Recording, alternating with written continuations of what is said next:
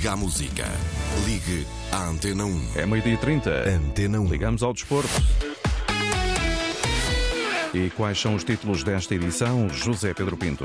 Onde estava a 16 de abril de 2008, Derlei brilhava no melhor Sporting Benfica da história da Taça de Portugal e fala já a seguir na Antena 1. Relevado em condições, mas retoma do Santa Clara Futebol do Porto a horas impróprias para consumo. Escutamos o presidente dos açorianos. As contas do Futebol do Porto à lupa, o impacto da venda de Otávio e Samuel Portugal ainda por estrear, mas que já custou 4 milhões de euros. Mariano Barreto é o novo treinador do Belenenses e ainda neste jornal a igualdade de género no desporto, o handball, o hóquei e o Mundial de Fórmula 1 que já arrancou e o direto com Glasgow para o lançamento dos Mundiais de Atletismo de pista coberta. Começa o Jornal do Desporto, edição José Pedro Pinto.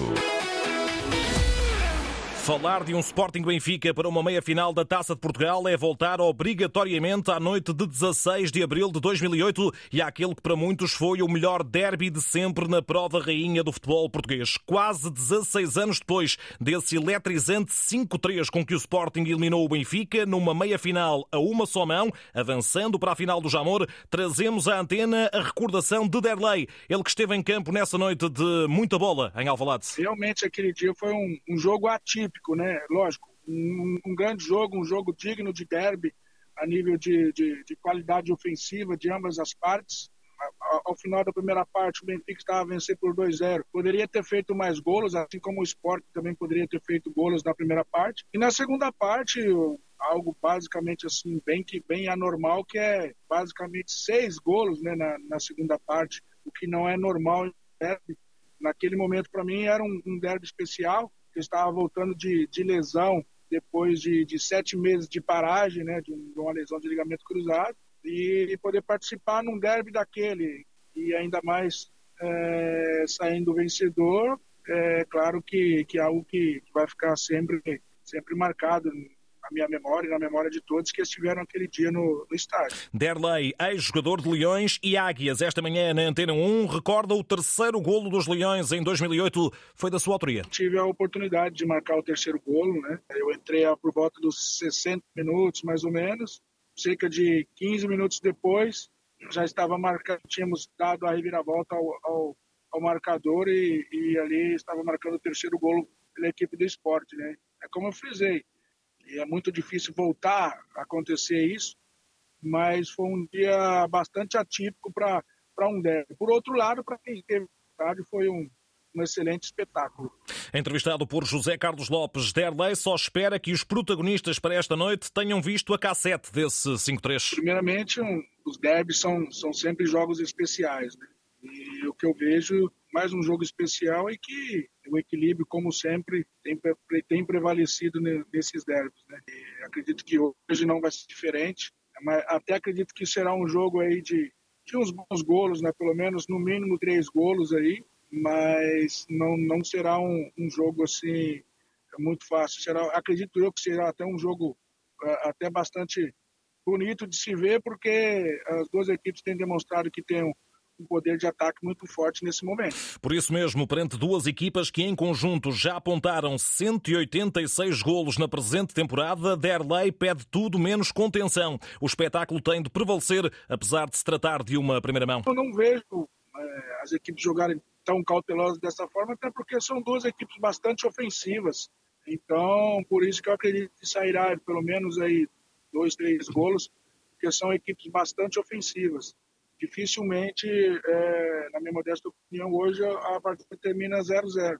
Não pela incapacidade defensiva das equipes, mas pela qualidade ofensiva que ambas têm. Por isso que eu acredito nisso além desse grande espetáculo, com certeza será uma partida com golos hoje. Derlei, o Ninja na Antena 1. Benfica apenas com Bernat de baixa, Sporting sem Gonçalo Inácio e Francisco Trincão, Paulinho convocado à condição e Franco Israel na baliza para o derby que terá arbitragem de Fábio Veríssimo e relato de Nuno Matos na Antena 1, RDP África e RDP Internacional, casa cheia garantida em Alvalade. Entretanto, no âmbito das celebrações dos 120 anos do Benfica, Rui Costa esteve esta manhã no Vaticano, foi recebido pelo Papa, a quem entregou uma camisola com o nome de Francisco estampado nas costas. Esta é a nossa camiseta e agora temos um outro gracias. Agora temos um novo jogador, disse Rui Costa ao garantir um novo reforço de peso. Viagem relâmpago do presidente das Águias, que mais logo estará ao lado de Frederico Varandas no camarote presidencial de Alvalade. Antes e ainda para os quartos de final da taça, retoma-se o que resta do Santa Clara Futebol Clube do Porto, que foi interrompido a 7 de fevereiro devido ao mau estado do relevado em Ponta Delgada. Serão 63 minutos que restam, novamente às 4 da tarde, menos uma hora nos Açores, um horário que o presidente do Santa Clara Clube lamenta profundamente na Antena 1. Ainda assim, uma garantia diretamente de São Miguel. O piso está em condições. O relevado está em perfeitas condições e não será seguramente pelo relevado que não vai ser um bom jogo. Eh, lamentamos isso, nunca é demais frisar, é a hora do jogo, né? sobretudo num jogo em que muita gente gostava de ir assistir e que não consegue ir porque, porque trabalha, né? inclusivamente eh, adeptos do Futebol do Porto que se queriam deslocar aqui aos Açores também para ver o jogo, mas a hora do jogo infelizmente não foi a hora mais feliz. Mas de resto está, está tudo preparado para termos um jogo de festa, de alegria. Desde a interrupção a 7 de fevereiro, o Futebol Clube do Porto perdeu com o Aroca, venceu Estrela e Arsenal e vem de empate comprometedor para as aspirações do título diante do Gil Vicente. Ricardo Pacheco confessa confessa medo de que os dragões passem a fatura ao Santa Clara. Pessoalmente, sou apaixonado pela savana africana. Um animal ferido é, é, chega a ser mais perigoso do que um animal não ferido. E o Futebol Clube do Porto é a mesma equipa que há poucos dias atrás venceu o Arsenal, que está a lutar pela, pela liderança de, se calhar, do principal campeonato do, do planeta, que é o campeonato inglês. Portanto, o Futebol Porto é uma potência, é é uma grande equipa e, e, portanto, não é por um resultado menos favorável que não deixa de ser enfim, um adversário extremamente difícil de se, de se, vencer. Ainda assim, pela frente, o Santa Clara tem história por fazer e vai agarrar-se, contudo, a uma motivação específica. É uma oportunidade de o Santa Clara fazer história, porque o Santa Clara nunca chegou às meias finais da Taça de Portugal e, e hoje tem esta possibilidade. Mas nós vamos entrar, como entramos em todos os jogos, né, de uma forma humilde, unida, eh, com ambição eh, e vamos, vamos lutar pela vitória. Por fim, o líder do emblema açoriano tece rasgados elogios ao homem do leme, do atual líder da Segunda Liga? É um homem que, sinceramente, eu acredito e nós acreditamos que o Vasco Matos vai ter uma carreira muito bonita pela frente, porque efetivamente é um grande treinador, um homem eh, muito comprometido com o seu trabalho, trabalha todo o dia, eh, é um talento que certamente está a emergir no, no futebol nacional. Esperamos ficar com ele muitos anos porque é, é uma pessoa fantástica a todos os níveis eh, e, sinceramente, estamos muito felizes com o Vasco. Sérgio Conceição convocou o brasileiro PP para os 63 minutos que restam do desafio frente ao líder da Segunda Liga. O Santa Clara Porto começa aos 27 minutos da etapa inaugural, a partir das 4 da tarde, menos uma hora nos Açores. Recordo, arbitragem de Cláudio Pereira, relato de Carlos Rodrigues, quem vencer de fronte ao Vitória de Guimarães nas meias finais. Ainda do Futebol Clube do Porto, as contas oficializadas junto da da CMVM referentes ao primeiro semestre desta época. Capitais próprios, a bandeira, entretanto guardada por Pinto da Costa, negativos, na ordem dos 8 milhões e meio de euros, déficit da balança entre ativo e passivo com 176 milhões no vermelho, mas acima de tudo a forma como a SAD conseguiu ter lucros de 45 milhões de euros. David Carvalho. Para o resultado positivo, contribui largamente a mais-valia de quase 40 milhões obtida com a transferência de Otávio para o Al Nassr. O valor é líquido de 39 milhões e 600 mil euros, tendo em conta que foi acionada a cláusula de 60 milhões, à qual foram deduzidos os encargos daquele que é, até hoje, o negócio mais lucrativo de sempre para o Futebol Clube do Porto. No plano das despesas, Alan Varela custou mais 1 milhão e 200 mil euros. Já a chegada de Nico Gonzalez significou um acréscimo de 1 milhão e 100 mil, isto também em relação ao preço inicial.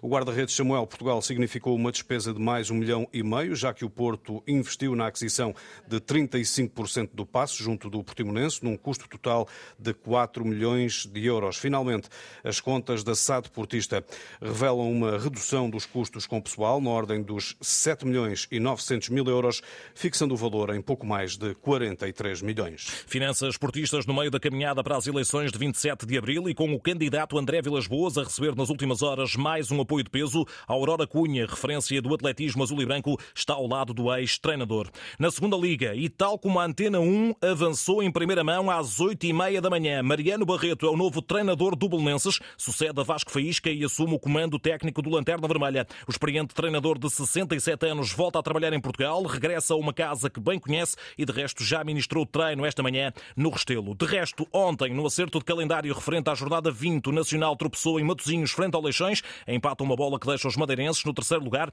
mais longe da dupla da frente, Santa Clara e AVS. Lá por fora, da última hora, a suspensão de quatro anos aplicada a Paulo Pogba por doping. O médio das Juventus testou positivo a testosterona no início da época. Pogba tem 31 anos. Entretanto, conhecido o castigo a Cristiano Ronaldo, suspenso por um jogo devido ao gesto obsceno para as bancadas no final do Al-Shabaab 2, Al-Nasser 3 a contrário para a Liga Saudita. O capitão da Seleção Nacional ouviu gritos por Messi e reagiu. Paga ainda multa de 7.500 euros. Falha o encontro de hoje da equipa comandada por Luís Castro frente ao último da tabela, o Al-Azem. No Brasil, some e segue o Palmeiras de Ibel Ferreira no Paulistão. Vitória fora de portas sobre a portuguesa por 2-0. Triunfo que vale liderança do estadual ao Verdão. Neste jornal falamos agora da igualdade de género no desporto. A lei está já alterada quanto à paridade nas federações, com cotas impostas e trará efeitos positivos nos próximos anos. É pelo menos essa a convicção de Leila Marques, coordenadora do Grupo de Trabalho sobre Igualdade de Género no Desporto, confiança deixada em entrevista à agência Lusa. Gosto sempre de acreditar que com o esforço de, de todos conseguiremos realmente melhorar eh, esta questão e, portanto, sim, estou otimista que as federações terão que fazer neste percurso da igualdade de género no desporto. Era realmente fundamental nesta altura estipular-se estas cotas. Por caso contrário, continuaríamos a marcar passo uh, ao contrário da velocidade que efetivamente queremos definir para que isto aconteça. E eu acredito que as federações vão querer cumprir, não só porque está estipulado na lei, mas porque efetivamente acreditam que é importante uh, definir estas medidas. E, portanto, quanto maior a abrangência dos órgãos sociais, mais igualitário teremos o desporto. Leila Marques, que é também vice-presidente do Comitê Paralímpico em Portugal, três mulheres presidem as federações desportivas, Marina Rodrigues na dança desportiva, Vera Rebelo nas artes marciais de Loan Tauquempo e Cesaltina Conceição na petanca nacional. Handball, o Futebol Clube do Porto rebateu a crise de resultados e ainda tem possibilidades de passar aos oitavos de final da Liga dos Campeões. Vitória ontem caseira por 32-30 sobre os eslovenos do Célia, com os dragões de Carlos Rezende a ter na última jornada jogo decisivo na Polónia para vencer frente ao Wisla Plock. Este jogo era muito mais que um jogo. O que estava aqui em causa é procurarmos de alguma forma a sair de um, de um mau momento. Foi uma vitória muito importante. Sabemos que, que temos um jogo extremamente difícil uh, com, com o Wisla, portanto é o jogo que falta temos essa, essa possibilidade de passar e nós queremos muito. E a decisão frente ao Wisla Plock será no mês de abril. No Hockey em Patins, hoje é dia de última jornada da fase de grupos da Liga dos Campeões para as sete equipas portuguesas em prova, com Valongo e Sporting de Tomar já eliminados, Benfica, Futebol Clube do Porto, Hockey de Barcelos e Oliveirense apurados para a próxima fase. Resta ao Sporting essa possibilidade de qualificação, ainda perseguida, precisa de não perder frente ao Reus. Alejandro Domingues é o técnico do Sporting. Eu estou 15 anos, trabalhei em Reus. Estive no Reus 15 anos. É um clube histórico e não vem passear a Lisboa. Vem ao João Rocha para vencer. No ano passado, o Reus perdeu com o Sporting e não foi à final a 8. Não esquece e vem com a faca entre os dentes. A mensagem para todos é simples: máxima atenção, máxima motivação. Para passarmos aos quartos de final, temos que ganhar. Para classificar para quartos, temos que ganhar. O aviso à navegação de Alejandro Domingues, quatro de jogos das equipas portuguesas. Grupo A, Fonte de Mar, Mioca e de Barcelos às 7h45. Grupo B, 7h30, Calafel, Benfica e Sporting Reus. Grupo C, Tricino, Futebol Clube do Porto às 7h45 e Sporting de Tomar, Laída às 8 Finalmente, no Grupo D, Valongo, Oliveirense, aprazado para as 9 da noite. Contagem decrescente para o arranque dos Mundiais de pista coberta. Em Glasgow, na Escócia, a Seleção Nacional de Atletismo, privada dos contributos de Pedro Pichardo, Patrícia Mamona ou Oriel Dongmo, apresenta-se sobretudo com ilusão de pódios. O fundista Isaac Nader espera para ver nos 1500 metros. Melhorar o meu décimo lugar de 2022 em Belgrado. É para isso que eu vou ao Campeonato do Mundo. O nível dos 1500 metros é tão difícil que podemos ficar no pódio como podemos ficar em último. São sempre expectativas boas, mas no fundo também com alguma cautela, porque o nível dos 1500 também neste momento assim o acaba por exigir. Com maior ambição nos 400 metros e nos 400 por estafetas está João Coelho. Acho que tenho capacidades para fazer o recorde nacional de pista coberta. Tenho capacidades para correr mais rápido e com grandes adversários uma melhor marca. João Coelho e Isaac Nader, a agência Lusa, no lançamento dos Mundiais de Pista Coberta que amanhã arrancam em Glasgow, onde já se encontra o enviado especial da Antena 1, Eduardo Gonçalves, ele que se junta em direto a este jornal. Olá, Eduardo, boa tarde. Boa tarde, José Pedro Pinto, amigo ouvinte Antena 1. Temperatura hum, muito cruel aqui em Glasgow, 5 graus a esta hora. Representação portuguesa para os Mundiais de Pista coberta com 17 atletas, segunda maior representação de sempre hum, desde 2001, quando Portugal organizou a competição em Lisboa.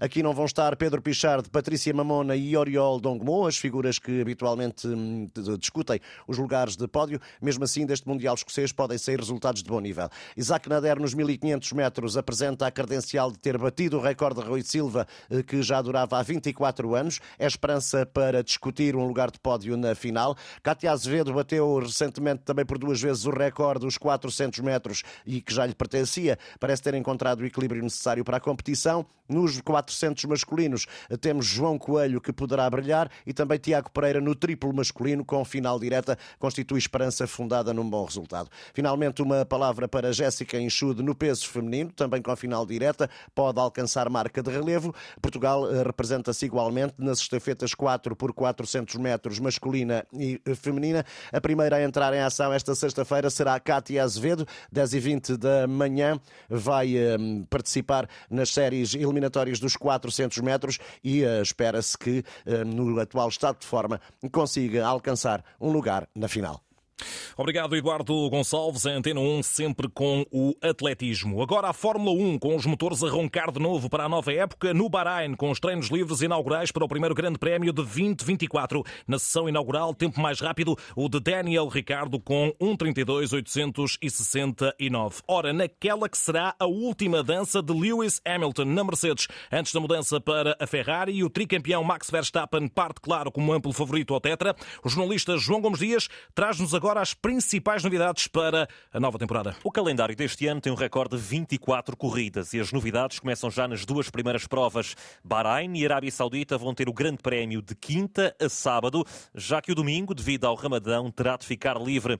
Os 20 pilotos são exatamente os mesmos que fecharam 2023 e Max Verstappen volta a ser super favorito para conquistar aquele que seria o quarto título consecutivo. Atrás da Red Bull, expectativa em torno da Ferrari, que já foi notícia por garantir Lewis Hamilton, mas só para 2025. Para já, o britânico quer voltar a colocar a Mercedes mais perto do primeiro lugar. Da McLaren espera-se que este ano o arranque de época seja melhor.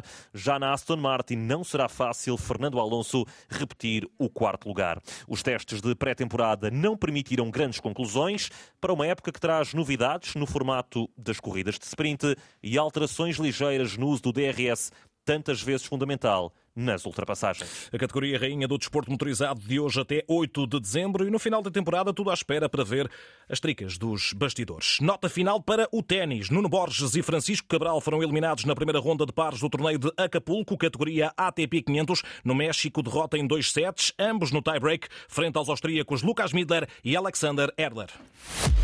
José Pedro Pinto, Jornal de Desporto. A atualidade esportiva está em permanência sempre que desejar em desporto.rtp.pt.